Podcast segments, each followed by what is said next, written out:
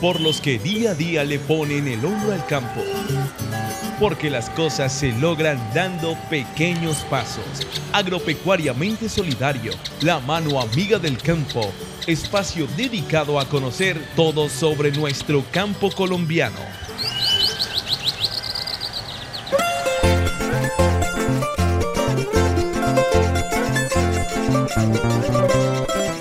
Amables oyentes, reciban un saludo amistoso y de bienvenida en esta nueva temporada de Agropecuariamente Solidario, el programa que nos permite conocer de manera asertiva todo sobre el campo y que se produce desde la unidad de medios audiovisuales del Instituto Comundesa.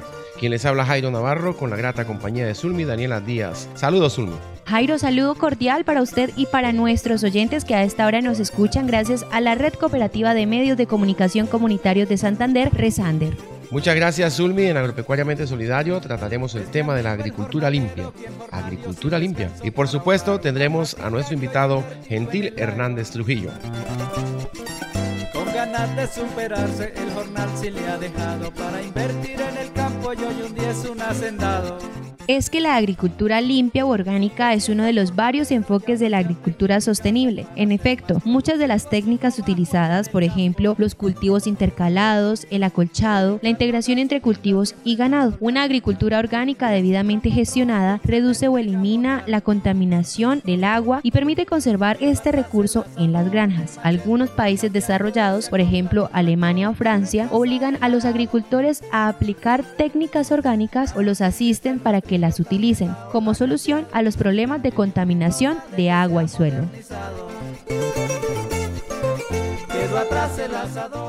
Para conocer más sobre la cultura limpia u orgánica, también se le conoce así, y la importancia de tomar conciencia sobre esta misma, invitamos y le damos la bienvenida a don Gentil Hernández Trujillo. Para hablar del campo se necesita conocimiento, y eso le sobra a don Gentil agropecuariamente solidario, la mano amiga del campo. Hay que, hay que educarlos en, en, la parte de agricultura orgánica, o sea, agricultura limpia. Hay que educar a las dos partes, al, al que produce y al que consume, ¿cierto? Por eso ya en grandes hipermercados del mundo, ya, ya cada hipermercado o supermercados también eh, han destinado un área para ubicar algunas góndolas y allí eh, eh, ubicar los, los, productos limpios, los productos orgánicos que tienen, tendrán un, un, valor un poquito más alto, pero es justificable, es razonable y, eso es lo que debe entender el consumidor. Hay veces que ven la góndola de, de tomate orgánico, un ejemplo, y no lo compran porque el precio es un poquito más alto pero eso tiene una justificación que durante el transcurso de esta charla lo, vamos a, decir. Entonces, ¿por qué? Porque esa persona que, que consume no tiene el conocimiento de, de, qué es un producto sin químico, sin agrotóxico, ¿cierto? Cuando la persona entienda eso, entonces eh, el que se eduque, se concientice en esa parte de la producción limpia, entonces va a ir directamente a la góndola del supermercado a comprar su tomático orgánico, a comprar su fruta orgánica, ¿cierto? Porque ya sabe que es mucho más agradable.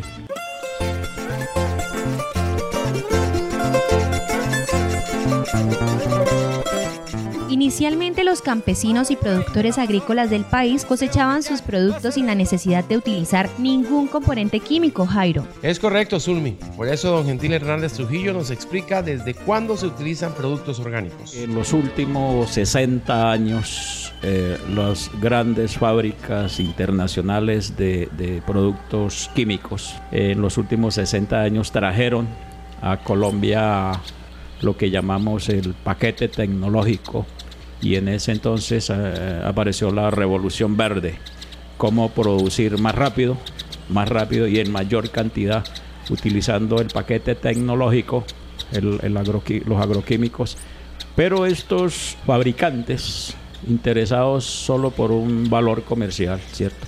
No llegaron a imaginarse o a pensar en el daño tan grande, el daño en la vida de, los seres vivos, ¿no? envenenarlos. No, no pensaron en eso, sino pensaron en, en, en, la utilidad, en la ganancia, ¿cierto? En lo económico.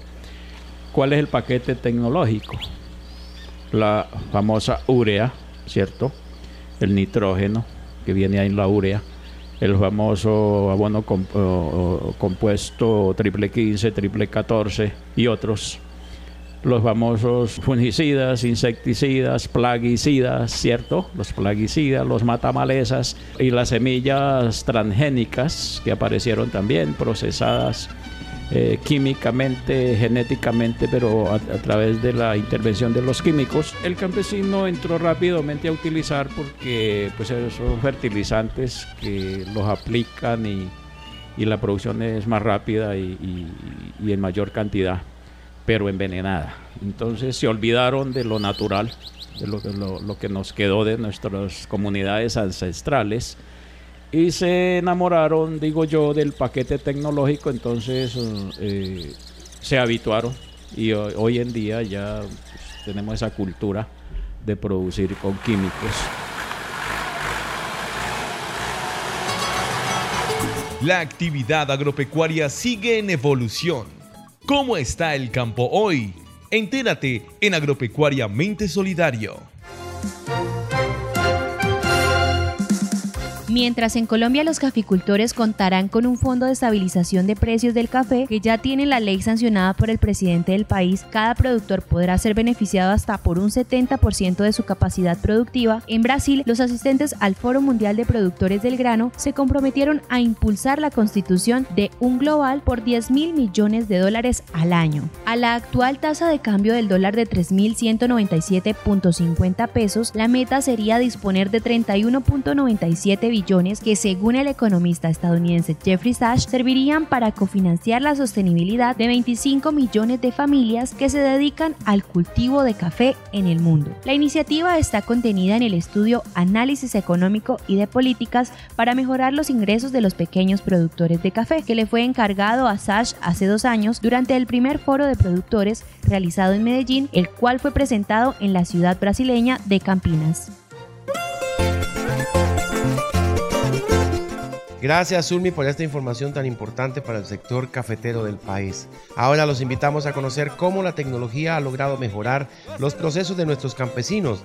Desde Mogote, Santander, escuchamos a Gloria Benítez, quien nos cuenta cómo está aprovechando las herramientas tecnológicas. Nosotros aquí que tenemos internet, podemos mirar cómo y cuándo se puede sembrar. Además, podemos mostrar lo que sembramos y así poder vender nuestros productos.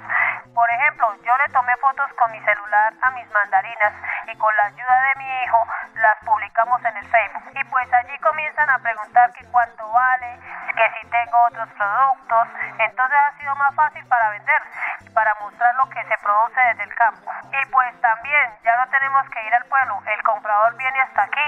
Entonces esto de la tecnología, sabiéndolo usar, yo creo que nos ha servido mucho a nosotros y a los campesinos. Ser más productivo su trabajo allá en el campo. Jairo y amables oyentes, ¿qué tal si conocemos cuáles han sido las causas que ha generado el paquete tecnológico en la producción agropecuaria? Y qué mejor que sea don Gentil quien nos comente sobre esto.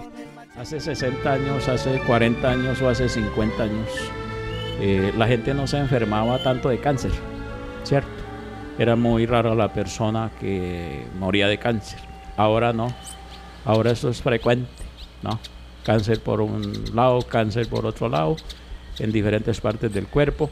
Y eso que uno de los, de los causantes principales es el, consumo de productos agrícolas provenientes de aplicación de, de, paquete tecnológico, de los productos sintéticos o agrotóxicos. Hoy tenemos suelos intoxicados, hoy tenemos suelos salinizados, ¿cierto? Y en otras regiones hay suelos pero enfermos, enfermos que necesitan cuidados intensivos ya. Y esos cuidados intensivos, ¿cómo los vamos a llevar? Pues con cambiando, haciendo el cambio en las formas de producir, un poco más, más económicamente producir y que estos productos se hagan más competitivos y sobre todo protegiendo el medio ambiente. Pero ¿cuál es la tendencia de la agricultura limpia u orgánica en Colombia? Le preguntamos a don Gentil Hernández Trujillo y esto nos dice. Pues aquí en Colombia prácticamente la agricultura limpia u orgánica se ha aplicado principalmente en, frutales, en hortalizas, en café, en cacao. Ahora todo el mundo hablamos de agricultura orgánica para todos los, los renglones productivos, hasta en los animales, ¿no? Producir un ganado orgánicamente también. Pero ha sido muy difícil, muy complicado hacer la gente, hacer que la gente hoy día como hacerlos cambiar, un cambio duro. Primero dejamos la cultura ancestral de producir limpiamente. Entramos a una cultura del paquete tecnológico, de producir suciamente, ¿no? Y eh, desgraciadamente ahí se quedó el campesino obedeciéndole a los profesionales que trajeron esas nuevas tecnologías. Los emprendimientos rurales siguen generando bienestar y desarrollo en las comunidades. Por eso nos trasladamos hasta Ocamonte para evidenciar una historia de emprendimiento.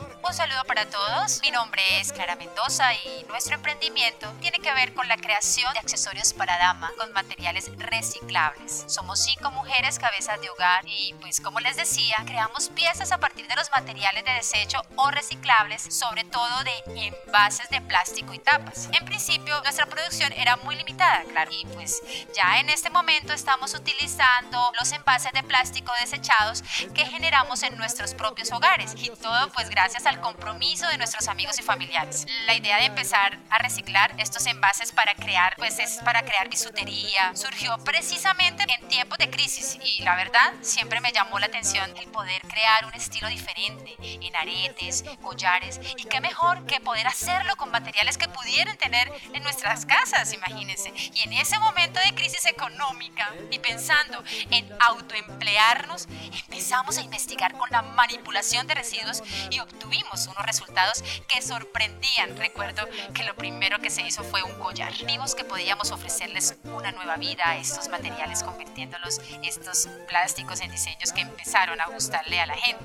Al principio nosotras mismas nos comprábamos los productos, claro, pero ahora ya son muchas las mujeres que usamos nuestros diseños. Además de ser económicas, de esta manera estamos contribuyendo al medio ambiente y pues nos ayuda para el sostenimiento de nuestras familias.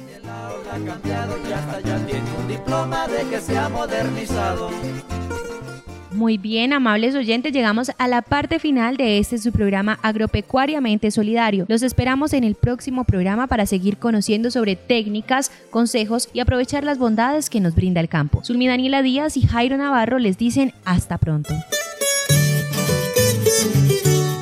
La innovación y la sustentabilidad del sector agropecuario es un desafío a enfrentar con compromiso. Agropecuariamente Solidario, la mano amiga del campo.